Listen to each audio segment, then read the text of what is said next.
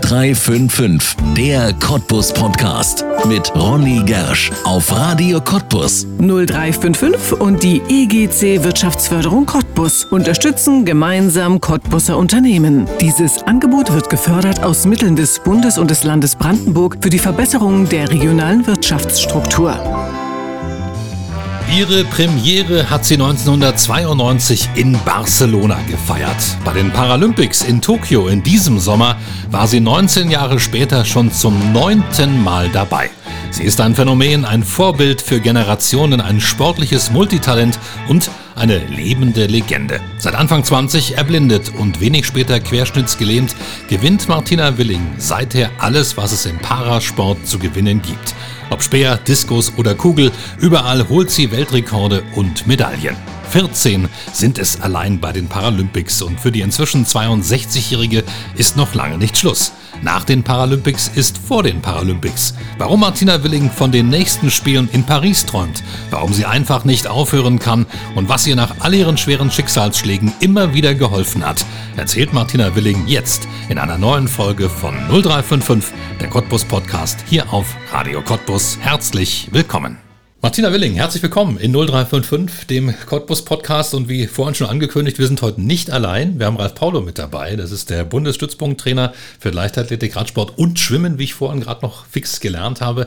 Schön, dass Sie da beide da sind. Schön, dass ihr beide da seid. Ja, hallo. Ja, hallo. Wir haben uns aufs Du geeinigt. Unter Sportlern duzt man mhm. sich. Und ich muss sagen, ähm, fällt mir vielleicht ein bisschen schwer, muss ich ehrlich zugeben, weil ich habe hier eine lebende Legende im Studio, das, vor der man sich eigentlich verneigen müsste und ähm, das tue ich auch. Äh, gedanklich auf jeden Fall, Martina Willing. Das ist schon etwas, wo man sagen muss, mein lieber Mann, da sind auch ganz viele Sportler in ihrer Sportart, in ihren Sportarten dabei, die jetzt zu Ihnen aufschauen und sagen, so wie Sie, so will ich mal werden. Was ist das für ein Gefühl? Äh, ist sicherlich ein sehr schönes und da habe ich auch eine ganz kleine niedliche Geschichte. Äh, Verena Bentele ist ja auch vielen bekannt als Wintersportlerin.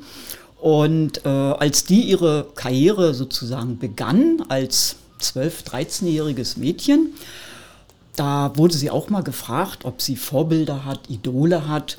Und da hat sie immer gesagt, ich möchte mal so, so gut werden, wie Martina Willing heute schon ist. Und wenn wir uns öfter mal jetzt so telefonieren oder irgendwo auf Veranstaltungen treffen, jetzt sicherlich nicht mehr so, wegen, hm, wir dürfen ja nicht so richtig gut, ja. äh, erinnern wir uns immer noch an diese Zeiten. Ne? Und das geht natürlich äh, mir runter wie Öl. Und wenn man dann mitbekommt, dass sie nicht so gut geworden ist wie ich, sondern viel, viel besser in ihrer Sportart, ja. ne, dann freut man sich natürlich mit.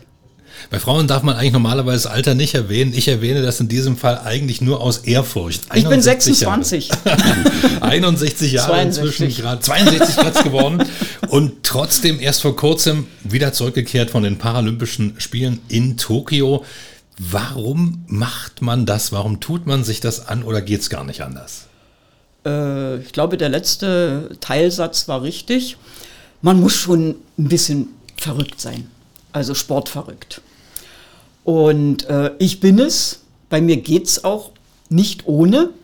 Und dass ich das Glück hatte, mich wirklich nochmal zu qualifizieren, beziehungsweise die Bundestrainerin mit ihrem Trainerstab mich nominiert hat. Ne, also äh, das war schon fantastisch. Ne? Und da, der größte Lohn für die Tage, Wochen, Monate, jahrelange Schinderei ist schon erstmal die Teilnahme an den Paralympics. Ja. Was dann unterm Strich bei rauskommt, das ist ja dann das Nächste. Ja.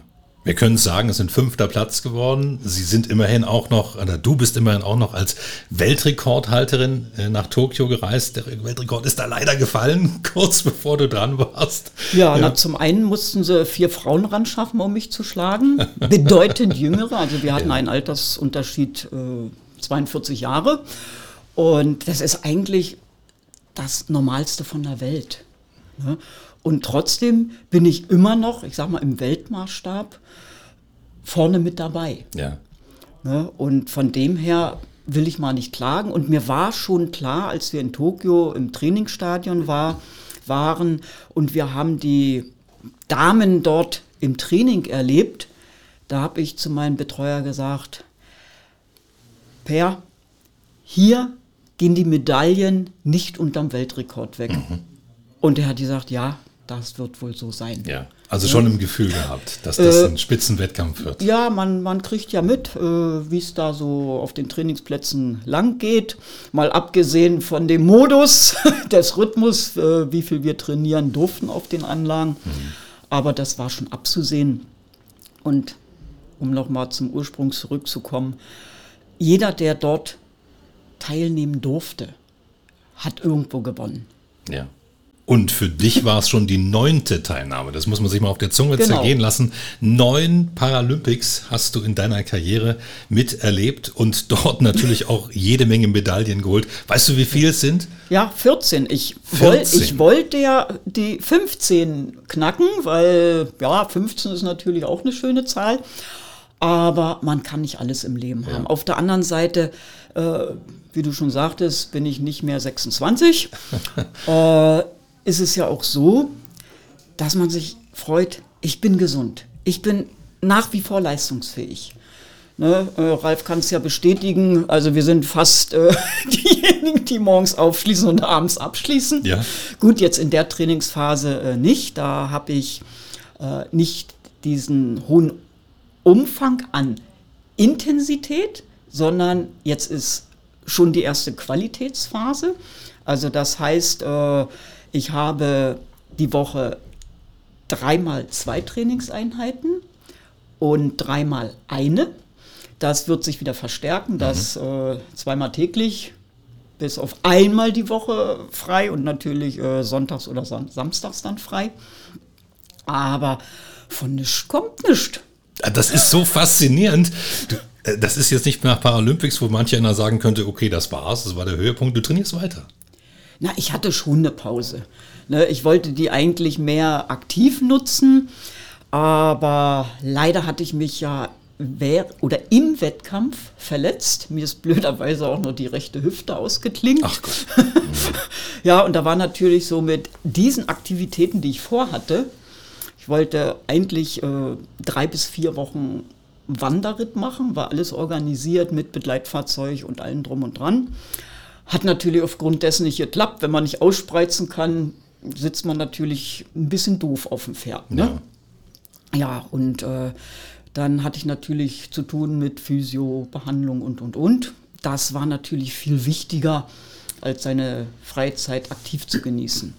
Hatte allerdings sporadisch hier in Cottbus ja, solche Sachen mitgemacht. Das ging ja deutsche Sportabzeichen ablegen. Das wievielte Mal? Das erste. Das erste tatsächlich. Ja, tatsächlich. Und habe gesagt, naja, wenn es das Bronzene wird, weil da sind natürlich die Ansprüche höher als mhm. äh, im Behindertenbereich. Ne? Nur als Beispiel, äh, im Behindertenbereich ja, ist die Kugelstoßleistung, ich glaube, vier Meter irgendwas für Gold im Regelsportbereich, ich glaube, 6,20 Meter mhm.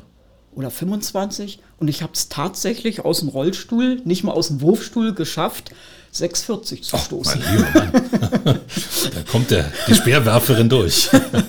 Sozusagen. Ja. Mhm. 1992 in Barcelona. Da ging es los mit den Paralympics. Was war das damals noch für äh, eine Atmosphäre? Was war das damals noch für ein Niveau bei den Paralympischen Spielen im Vergleich zu heute?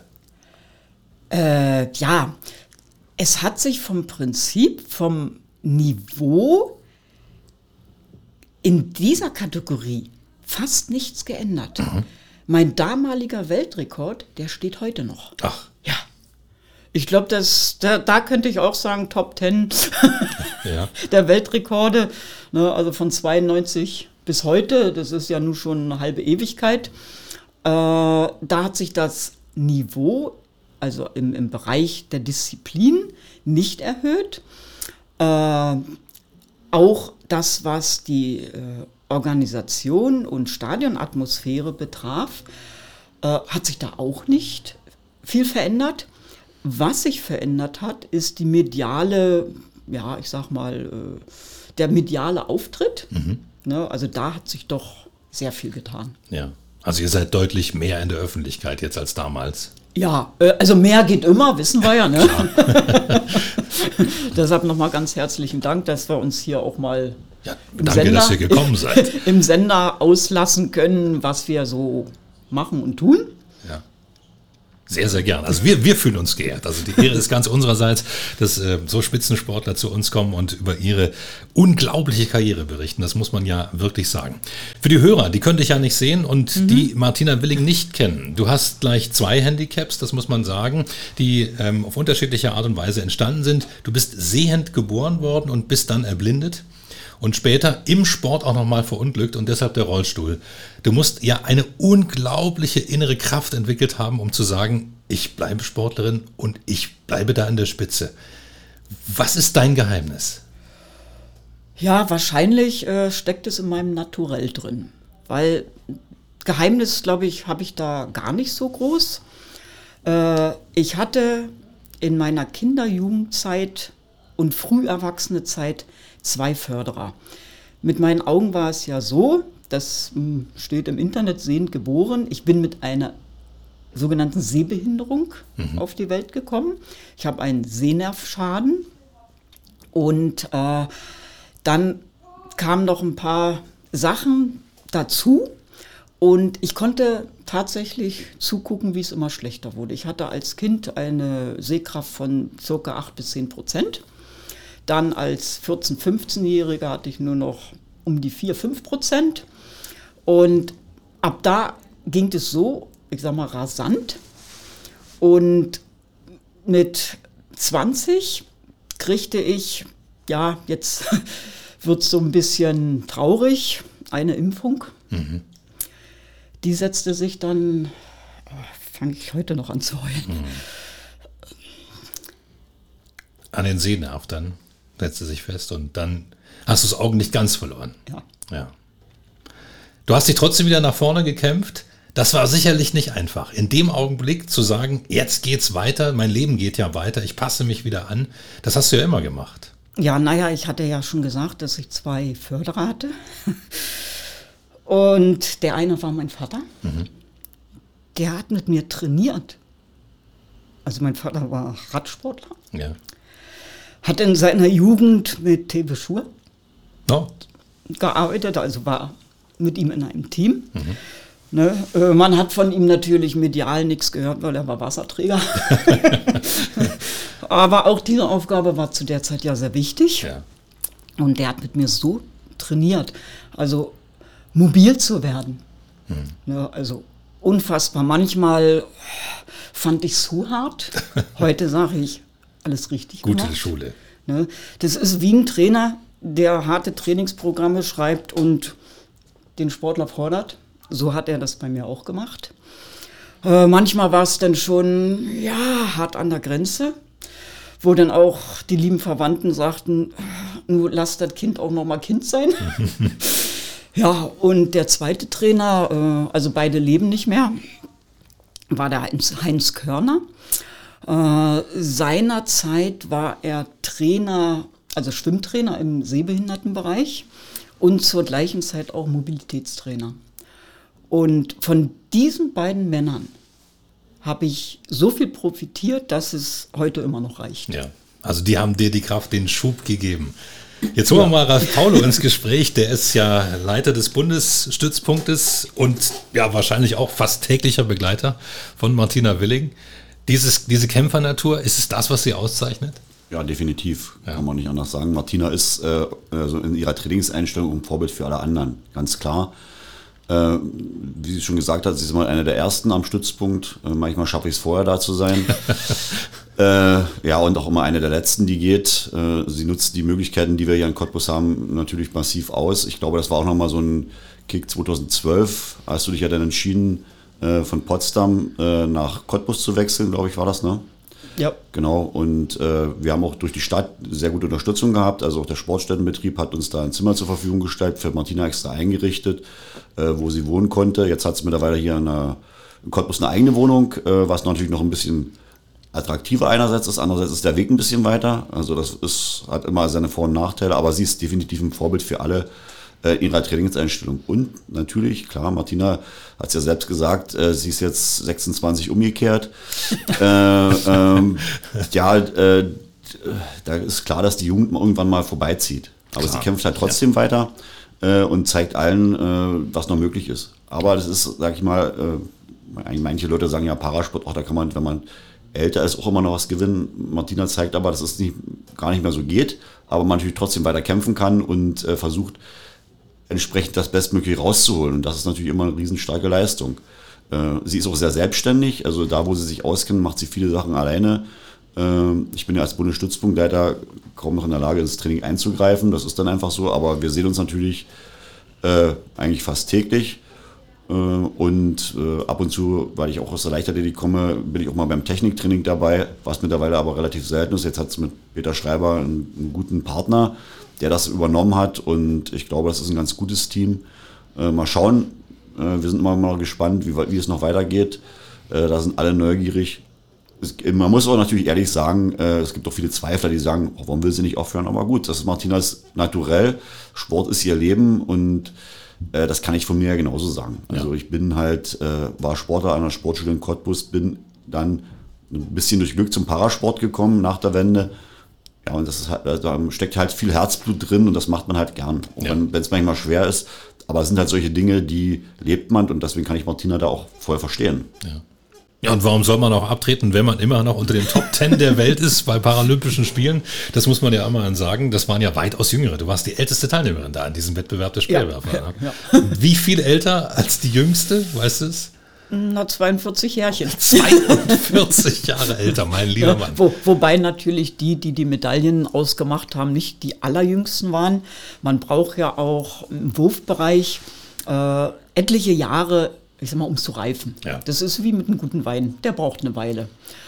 Ähm, es ist ja auch manchmal so oder sehr oft so, dass äh, gerade im Querschnittbereich viele durch Unfall ihre Behinderung bekommen. Ja, ja wie bei und, dir. Und ja, ja und äh, völlig umstellen müssen. Ja. Der eine kam schon mal aus dem Sportbereich, der andere nicht. Der wurde, ich sag mal, durch die Reha-Maßnahmen dazu bewogen, wie auch immer. Und dann hat derjenige schon, ich sage mal, ein bisschen höheres Lebensalter, nicht ganz so alt wie ich, aber ja, 20, 30-jährig, wie auch immer. Und wenn der dann anfängt, dann braucht er natürlich, wie ich sage mal, ein Regelsportler, Kinder, Jugendliche, die werden ja auch nicht als Landesmeister, Deutscher ja. Meister, Weltmeister geboren. Die brauchen auch viele Jahre der Entwicklung und so ist es im Parasport auch. Viele denken ja immer, naja, 20 bis 24 Meter Speer werfen, dann hören die Weiten von den Profis im Regelsport weit über 60 und haben dazu gar keine Relation. Mhm. Und wir machen uns manchmal den Spaß und lassen auch ehemalige Profis oder zu der Zeit waren sie noch Profis, wie damals äh, Frank Busemann, dann äh, Steffi Nerius, ja äh, ja, wie heißt da schnell noch? Timmermann. Ja. Hm, komm jetzt auf den Vornamen. Ulf. Ulf. Ulf, genau. Äh, Udo Bayer, ne, zu denen ich heute noch regen Kontakt ah. habe. Die sind so auf eine Art fasziniert und auf der anderen Art äh, perplex, was da alles wirklich in die Wege geleitet werden muss, um diese Leistung zu bringen. Ja. Wenn ich dran denke, wie Frank Busemann hier in Cottbus war und wir haben das Experiment gestartet, Speerwerfen. Wir haben das so vorher ein bisschen geübt und dann sagt er, äh, können wir das nicht auf Kugel stoßen? Weil, sagt er, ich kriege den Arm da hinten gar nicht hin in Sitzen, das geht ja gar nicht. Ja, ja. Gut, äh, er war schon ein paar Jahre raus, da ist wahrscheinlich auch schon ein bisschen eingerostet. äh, Bewegungsmangel da. Gut, dann haben wir, wir wollten ja nicht, dass er sich da in Grund und Boden blamiert, sondern wir wollten einfach nur zeigen oder er sollte erfühlen, was es bedeutet, in Sitzen zu werfen oder zu stoßen. Ja. Wir haben es dann auf Stoßen umgemünzt und er hat die Kugel tatsächlich nicht weiter bekommen als ich. Er brauchte nicht mal die Männerkugel mhm. nehmen. Ach, guck an. Das ist auch eine große Frage, offensichtlich auch der Technik. Ne? Also das wirklich mit diesem Speer, du sagst es ja, ja gerade, ja. ihr sitzt im Rollstuhl, ihr müsst euch ja unglaublich verdrehen, damit ihr überhaupt in so eine Position kommt, aus der, also aus der Rotation diese Kraft zu entwickeln. Ja. Wie trainiert man sowas? Na, zum einen haben wir für die Disziplin Sperrkugel Diskus, je nachdem, was jeder so macht, einen sogenannten Wurfstuhl. Also das heißt nicht, dass wir diesen Stuhl werfen, sondern das ist ein äh, vom Paraathletics, äh, World Paraathletics äh, vorgegebener äh, Stuhl, den sich jeder nach seinen individuellen Körpermaßen anfertigen mhm. kann, der aber dennoch ja verschiedenen Bedingungen unterliegt. Also er darf nicht höher sein als 75 Zentimeter Sitzhöhe, muss eine Sitzfläche haben, die glatt und eben ist, äh, Minimum 30 Zentimeter sozusagen im Quadrat. Mhm. Kann auch rechteckig sein, ja, aber die eine Seite muss mindestens 30 Zentimeter betragen. Äh, dann ist jeden freigestellt, ob er mit Rückenlehne, ohne Rückenlehne, äh, ob er mit Stab, ohne Stab wirft, also Haltestange, ja, ja. besser gesagt. Ja, und äh, dann haben wir noch, ich sag mal, sogenannte Sitzregeln, mhm. die wir zu befolgen haben, die auch nicht ganz so einfach von den Kampfrichtern mh, hm, bewertet werden, aber gut, das ist ein anderes Thema. Ja. Und äh, da trainiert man seine Disziplin, ich sag mal fast täglich um dann auch diese athletischen Komponenten so gut wie möglich zu gestalten. Mhm. So wie der Zweibeiner, nenne ich ihn jetzt mal liebevoll, ja. äh, den Speerwurfanlauf immer wieder akribisch übt, den Stemmschritt, dass der Körper unter oder hinter den Geläufen bleibt, um dann aus voller Bogenspannung zu werfen. So ist es bei uns genau das gleiche, nur im Insitzen. Ja. Also von der Trainingsmethodik, denke mal, das kann Ralf bestätigen, fast das gleiche. Klar, im Kraftbereich äh, kann ich keine Überzüge machen aus der Brücke heraus. Das funktioniert nicht. Ich liege da platt wie eine Flunder auf der Bank. Aber äh, die Schultern werden trotzdem dementsprechend trainiert und das alles, was im Oberkörper geht, ebenso. Ne? Der Trainer muss dann wirklich ab da gucken, ab da, wo es funktioniert. Ja. Und ab da ist der Aufbau, der Trainingsaufbau sowohl in der Kraft als auch im Wurf nicht anders als beim Regelsportler. Ja. Was bei dir aber noch dazu kommt, du kannst dich nicht sehen. Du kannst nicht irgendwie ein Video von dir sehen und dann sagt er, guck mal hier, da musst du ein bisschen mehr nach links und nach vorne und nach hinten zurück, sondern du musst ja alles erspüren und alles fühlen. Ja, äh, ich habe das Glück, dass ich, ja, klingt jetzt vielleicht ein bisschen komisch, aber trotz alledem noch ein sehr gutes Körpergefühl habe. Mhm.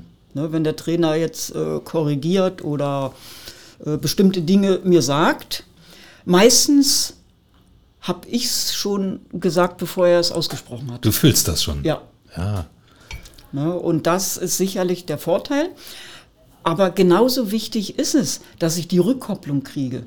Und deshalb hatte ich mich ja, ja im Spätherbst 2019 dazu entschlossen, den Peter Schreiber, ehemalige Trainer aus dem Behindertensport, äh, auch aus dem Wurfstoßbereich, bei denen ich ja früher schon sozusagen unter den Fittichen war, einfach zu fragen, ob er sich noch mal reanimieren lässt. Er ist ja nur auch schon Rentner. Ja. Und hat er gesagt, natürlich, für dich mache ich das. Naja, und er musste sich wirklich in den ersten Zeiten da richtig reingucken, weil er hatte bis dato auch nur mit, ich nenne sie wieder mal liebevoll, Zweibeinern gearbeitet. Ja. Und das war für ihn kein komplettes Neuland, aber er musste sich reinfuchsen. Und ich denke, hm, jetzt sind wir so, dass wir uns da auch bei verschiedenen Sachen richtig gut einig sind. Ne, weil vorher war hm, die Korrektur, dass ich gar nicht wusste, was er von mir wollte.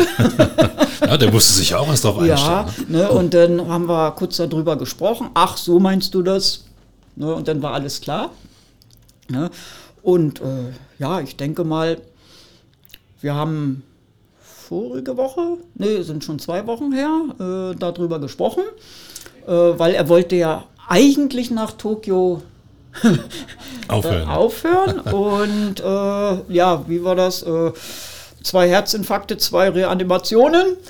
Also er hat gesagt, gut, er macht es für mich noch. Er hat jetzt aber gesagt, er macht jetzt keine anderen mehr, nur noch mich. Mhm. Okay, das, damit bist du ja auch einverstanden. Ja, klar. Ich brauche meinen Trainer nicht teilen. ist äh, das Land Brandenburg, ist der Bundesstützpunkt gut ausgestattet mit Trainern, Ralf? Seid ihr zufrieden? Also zumindest äh, mit der Anzahl der Stellen sind wir zufrieden, ja. ja. Im Augenblick ist es so, dass äh, die Tra äh, Trainerstelle erste Förderphase in der Leichtathletik äh, frei geworden ist, weil die Kollegin äh, nach oben gewechselt ist in den Lehrertrainerstelle, die wird mhm. ausgeschrieben. Ist ein großes Problem, gute Trainer zu finden, muss man ja. einfach sagen. Es gibt also ganz wenige Trainer am Markt.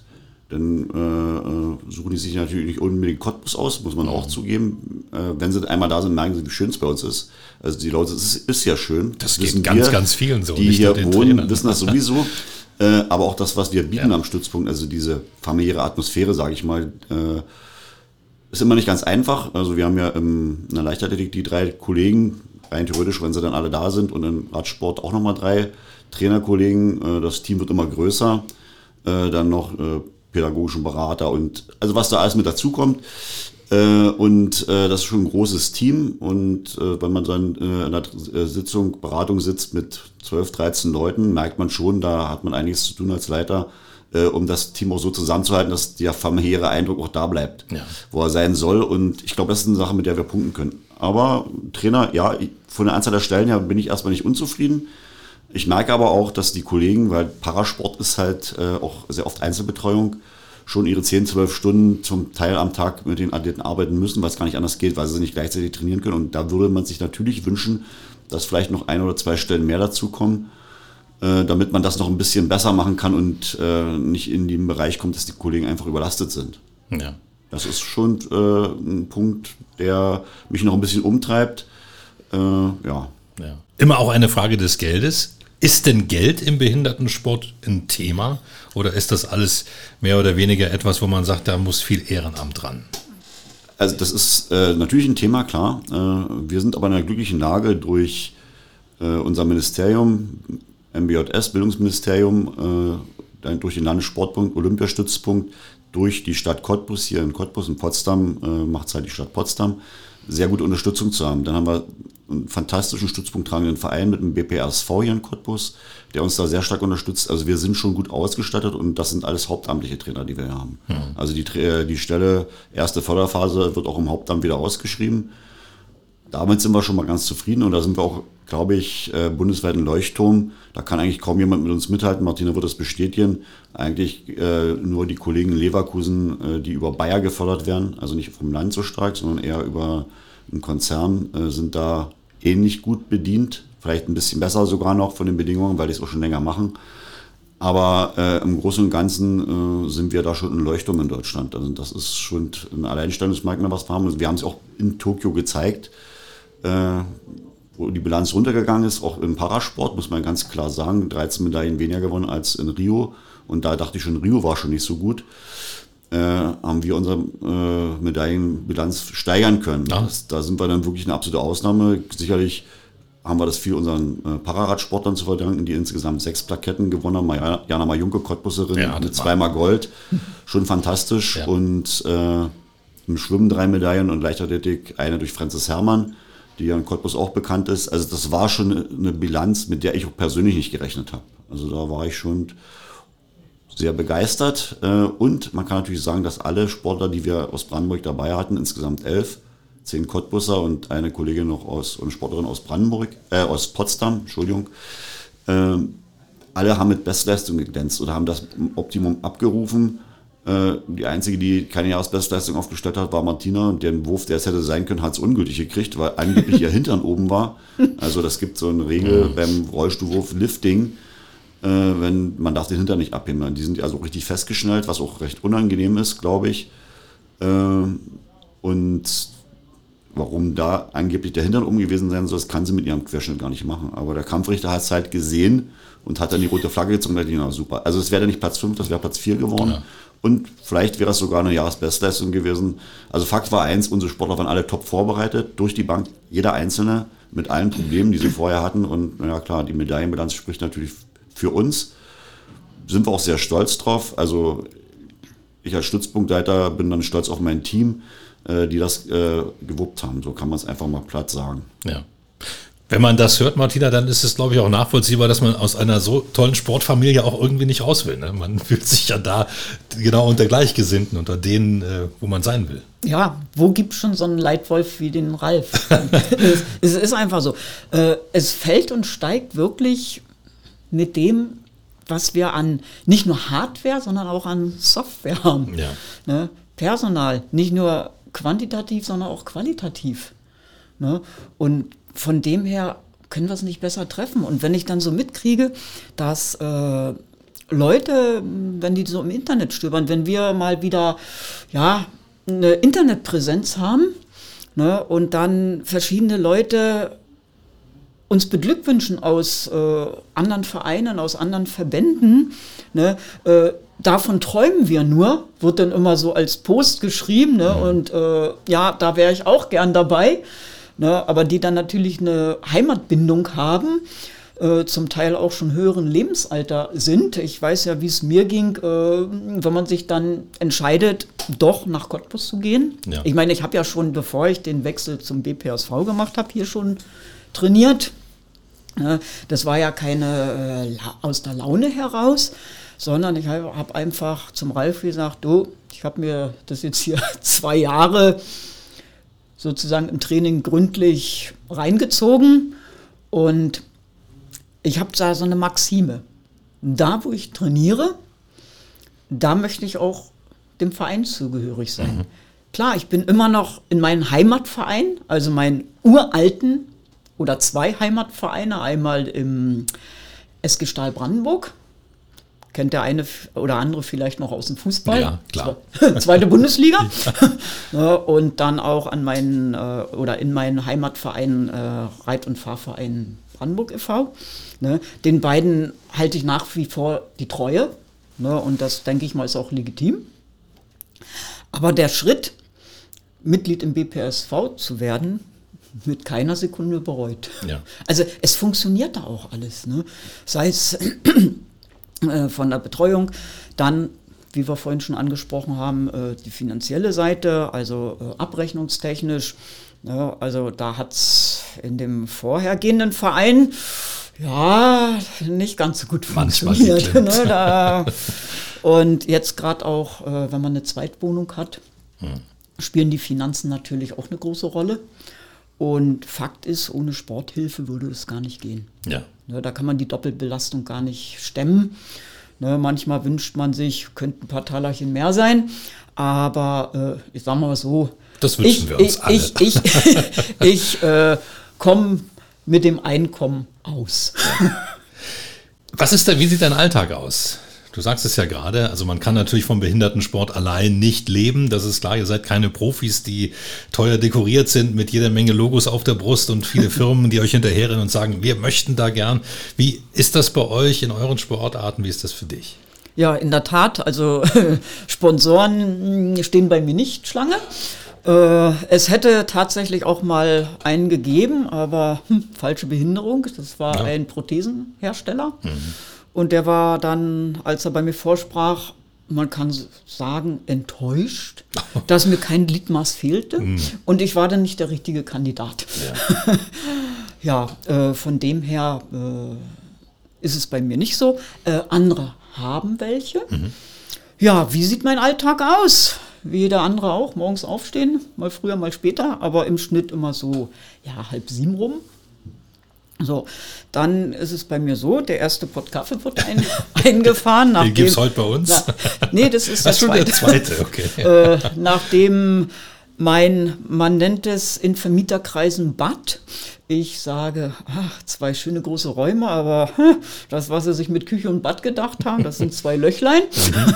Also wenn ich denn in mein Löchlein war, sprich Bad, äh, wird der erste Kaffee eingefahren. Äh, ja, und dann ist es bei mir so, dass ich tatsächlich morgens die ersten anderthalb, zwei Stunden meiner Arbeit nachgehe. Mhm. Also ich bin selbstständig, mhm. Und von dem her habe ich natürlich ein Riesenglück, dass ich nicht äh, morgens irgendwo in eine Firma erscheinen muss, mein Bückling mache und sage, na Chef, mit welcher Arbeit kann ich dich heute wieder reich machen? Na klar, würde ich auch meinen Obolus da kriegen. Aber wie das so ist im selbstständigen Bereich, das heißt selbst und ständig. Ja. Ne? Und äh, von dem her mit dem arbeitsmäßigen Zubrot funktioniert das ganz gut. Was machst du da? Äh, ich bin äh, Kompens-Bioenergetiker und äh, Fachberater für physikalische Gefäßtherapie. Aha, okay, spannend. Ja, und das kann man ganz bequem äh, von zu Hause aus machen. Ja. Äh, früher habe ich so gemacht, dass ich äh, das nur im 1 zu 1 Gespräch gemacht habe mit den heutigen Möglichkeiten, die wir haben, ob das jetzt äh, Videotelefonie ist, äh, Zoom und, und, und. Da kann ich mir auch mal äh, drei, vier Leute zusammenziehen und dann funktioniert das auch ganz gut. Also ich muss weder zu den Leuten hin, äh, noch müssen die unbedingt zu mir kommen und das war aber schon vor Corona so. Ja, ah, okay. Ja, und äh, von dem her funktioniert das ganz gut. Und äh, das ist natürlich äh, alles im Rahmen der komplementären gesundheitlichen Arbeit.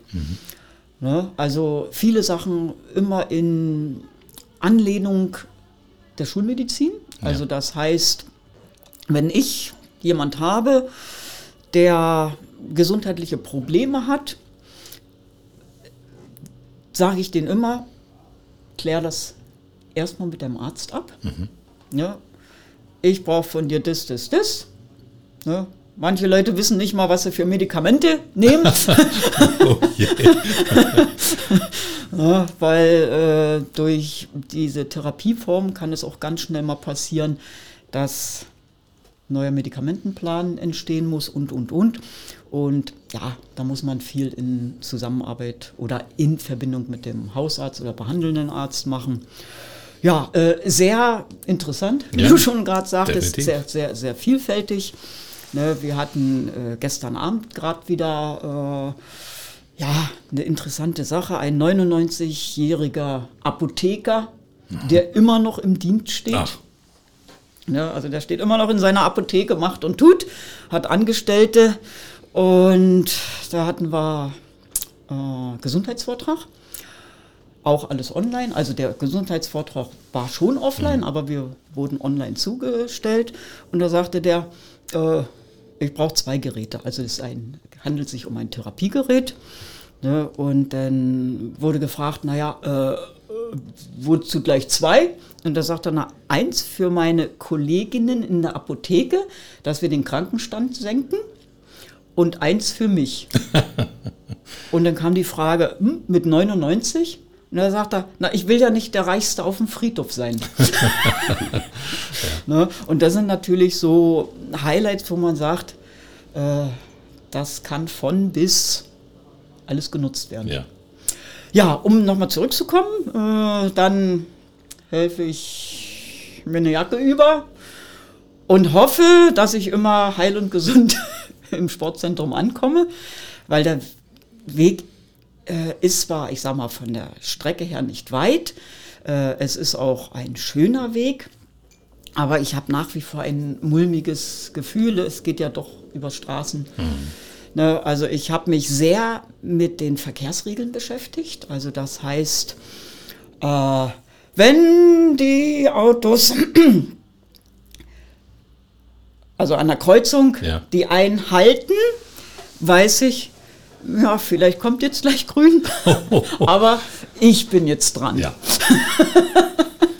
Wenn Leute mit an der Ampel stehen, ja, dann hoffe ich, dass die nicht bei Rot gehen und Mhm. überquere mit. Also äh, ich freue mich dann jedes Mal, wenn ich gesund und munter da Ach, du machst es auch den Weg allein. Ja. Ja. Ne, also äh, die Anfangszeiten habe ich das in Begleitung Mhm. gemacht, haben wir dann gut geübt. Also beide Möglichkeiten, sowohl von der Weinbergstraße 1 bis ins PZ, komplett ohne Straßenbahn. Wir haben es aber auch mit Straßenbahn äh, Möglichkeit gemacht, dass ich dann bis, hm, wie heißt die Station an der Totenschenke? Na, Süd- Südfriedhof. Ja. Südfriedhof. Genau. ja, äh, dass ich dann bis da gefahren bin und dann geht es ja bloß noch sozusagen die Straße runter. Aber muss man auch erstmal alles hinkriegen. Ja. Ne? Also meinen größten So. Respekt, mein Und, und äh, bis drei zählen nach dem dritten Auto loslaufen, äh, das hat vielleicht der eine oder andere schon mal gemacht aus Ralfs Erzählung. Aber da bin ich nicht der Typ für. Also man merkt dann an der Stelle, was wir gar nicht so mitbekommen, wie wenig barrierefrei große Teile noch sind. Ja. Und äh, ich sag mal, ich kann natürlich über jede Ampel rübergehen, die ein akustisches Signal aussendet. Für, äh, und ich kann auch über jede gehen, wo, wo es nicht ist. Aber für jemanden, der nicht sehen kann, ist es natürlich enorm wichtig. Und da gibt es noch viele andere Dinge, abgesenkte Bordständer. Das, Martina hat das ja nur in, in, der, in allen beiden Dingen, wo sie merkt, äh, wo sind meine Barrieren, die ich eigentlich einfach dann gar nicht überwinden kann. Das ist eine, an der Stelle merkt man, wie groß eigentlich diese Aufgabe Barrierefreiheit immer noch ist. Und das ist, selbst ich arbeite seit 30 Jahren in dem Bereich und selbst mir fällt das manchmal nicht mehr auf. Also man geht dann einfach, man hebt einfach den Fuß. ja, klar. Ich merke es einfach gar nicht. Die meisten Sportler bei uns, äh, die bei uns aktiv sind, für die ist auch eine eine Bordsteinkante nicht das große Problem, weil sie halt fit sind. Aber es ist ja nicht jeder. Und es gibt auch natürlich äh, Sportler mit einem Handicap bei uns, die sehr hochgelähmt sind und die das dann auch nicht überwinden können. Die brauchen den abgesenkten Bordstein. Die brauchen den Fahrstuhl. Das geht einfach nicht anders. Und dann, ähm, also, also da merkt man, dass es gesellschaftlich da noch einiges getan wird, um die hoch äh, angepriesene Inklusion auch wirklich zu verwirklichen. Ja. Klingt immer alles wie aus einer anderen Welt, aber das Verrückte ist, wir leben in der gleichen. Ne? Ja. Es ist die gleiche Welt, in der wir leben. Martina, du hast vorhin schon gesagt, mit 26, die du jetzt alt bist, einmal umgedreht, ähm, da willst du immer noch nicht aufhören. Was soll jetzt noch kommen? Was sind so die nächsten Sachen, die dich antreiben? Wir haben ja vorhin schon ganz viel über deine Kämpferseele gesprochen, aber meistens ist ja so, es muss doch noch irgendein kleines Ziel geben, was da offen ist. Naja, Ziele gibt es immer im Leben. Ne? Wer keine hat, ja, hm. Ich denke mal, der wird auch körperlich und geistig relativ schnell abbauen. Ja. Das, das ist einfach so. Wenn ich so manchmal höre, wie andere Zeitgenossen in meinem Alter drauf sind, dann sage ich immer, körperlich und geistige Rentner. Obwohl das Rentenalter ja höher, höher gesetzt wurde. Ja. Ne? äh, nee, klar, ich habe, äh, eigentlich habe ich äh, noch zwei Ziele, Wünsche. Das ist, das ist äh, vielleicht noch bis Paris zumindest äh, von der Leistung so ist, dass ich sie halten kann, vielleicht noch mal gegenüber diesem Jahr steigern kann, dass äh, das Trainerteam auch in Form der Bundestrainerin mich vielleicht doch WM nächstes Jahr und äh, vielleicht auch in Paris noch mal nominiert. Das wäre natürlich toll. Äh, wenn es passiert, supi. Da freue ich mich wahrscheinlich genauso wie ein Medaillengewinner jetzt in Ja. Tokio das gemacht hat. Und äh, sollte es nicht der Fall sein, dann äh, gibt es ja auch immer noch Dinge, die man für sich selber tun muss. Weil das geht nicht. Äh, aus äh, einer Nicht-Nominierung äh, völlig in die, ja, Abgrund, in den Abgrund zu fallen, nichts zu tun, geht Ja. nicht. Ich äh, werde sogenannt abtrainieren wollen und müssen, weil sonst ist der körperliche Verfall schneller da, als ich mir das wünsche. Äh, dann, ich denke mal immer mit dem Wohlwollen unseres Leitwolfes und der anderen Trainer, äh, könnte ich mich gut nicht in der Rolle des Trainers sehen, aber ich sag mal als kleiner Helfer für unsere Jugendlichen, für den Nachwuchs, äh, für kommende Teilnehmer bei den Paralympics, Weltmeisterschaften, Europameisterschaften, wie auch immer. Weil ich habe die Wohnung ja gerade mal bezogen. ne? Und äh, wie Ralf schon sagte, äh, nicht nur Trainer, sondern auch, ich sag mal, erfahrene Leute. Äh, ich habe das erlebt mh, seinerzeit mit der Charlene Kosche. Die hat ja zwischendrin mal ein Jahr oder knappes Jahr äh, ausgesetzt, weil sie, sag mal, andere Baustellen, nenne ich sie mal, hatte. Und äh, in der Zeit, wo wir beide gemeinsam was gemacht haben, hat sie sich sozusagen angelehnt, wo sie immer gedacht hat, naja, das kann ich nicht, hat beim Trainer immer rumgezickt, sag ich mal. Ne? Und dann hat sie gesehen, das geht bei mir genauso. Und die Blöße wollte sie sich nicht geben. Ne? Wenn ich denn, ich sag mal, da als Vortoner in Anführungsstrichen dienen kann, denke ich mal, äh, ist meine Daseinsberechtigung hier in Cottbus vielleicht genauso schön. Klar muss man dann äh, gucken, wenn es für mich keine Sporthilfe mehr gibt, wie ich äh, hier meine Wohnung finanziere, aber vielleicht ja. findet sich da auch eine Lösung. Ja. Ne? Und von dem her denke ich mal, äh, wird Cottbus mich noch ein paar Tage, Wochen, Monate, Jahre haben. Das wäre sehr, sehr schön. Da würden wir uns sehr drüber freuen. Eine lebende Legende, das muss man wirklich sagen, im Parasport Martina Willing. Und das Spannende bei dir ist, in deinem Namen steckt das sogar drin. Ne? Wille ja. in Willing. Das passt großartig. Ralf, vielen Dank, dass ihr da wart. Vielen Dank, Martina. Wünschen mhm. euch alles Gute. Toi, toi, toi. Und weiterhin, wir werden euch beobachten. Ja, der, der, Leitwolf hat jetzt gar nicht gesagt, ob ihm das recht ist. das, das kann ich ruhig durchaus nochmal erwähnen. Martina hat, also wenn wir mal einen Talenttag oder sowas machen, äh, man merkt, dass Martina auch einen guten Draht zu Kindern hat. Ja. Das ist einfach so und sie macht das wirklich schon sehr gut. Äh, und das kann man sich durchaus vorstellen, dass sie uns da unterstützt. Klar, warum nicht? Also ähm, warten wir mal ab, wie die sportliche Karriere weitergeht. Erstmal soll sie das weiter betreiben und dann schauen wir einfach weiter. Aber ich kann mir schon gut vorstellen, weil sie halt, das hat ja nicht jeder das Gefühl für Kinder hat. Ja. Und das ist ganz wichtig, sie kann begeistern. Da haben wir noch den einen oder anderen Sportler bei uns, der das auch sehr gut kann. Martina gehört definitiv mit dazu. Das sind doch gute Nachrichten. Das ist doch jo. etwas, was sehr gut klingt. Martina Willing, vielen mhm. Dank für den Besuch in 0355. Ralf, vielen Dank auch dir. Kommt gut heim sehr und gerne. gesund. Ja. Dankeschön. Danke. Dankeschön. Und ich habe die Erfahrung gemacht, der erste Podcast ist auch gelungen. Sehr schön, das freut uns. hoffe ich, hoffe ich. Wir werden, wir werden hören. Und in dem Falle alle. Da sind die Sehenden nicht im Vorteil, ne? hören können alle, das stimmt. Danke. Das war 0355, der Cottbus Podcast und du kannst diesen Podcast abonnieren, um keine Folge zu verpassen. Auf 0355.de findest du alle Links zu iTunes, sämtlichen Android-Apps, zu Spotify und auch zu Soundcloud oder du hörst uns als Radioshow hier auf Radio Cottbus jeden Sonntag von 10 bis 12 und immer montags ab 20 Uhr in der Wiederholung. Mein Name ist Ronne Gersch. Ich bedanke mich auch diesmal fürs Zuhören. Bis zum nächsten Mal. 0355, der Cottbus Podcast mit Ronny Gersch auf Radio Cottbus. 0355 und die EGC Wirtschaftsförderung Cottbus unterstützen gemeinsam Cottbuser Unternehmen. Dieses Angebot wird gefördert aus Mitteln des Bundes und des Landes Brandenburg für die Verbesserung der regionalen Wirtschaftsstruktur.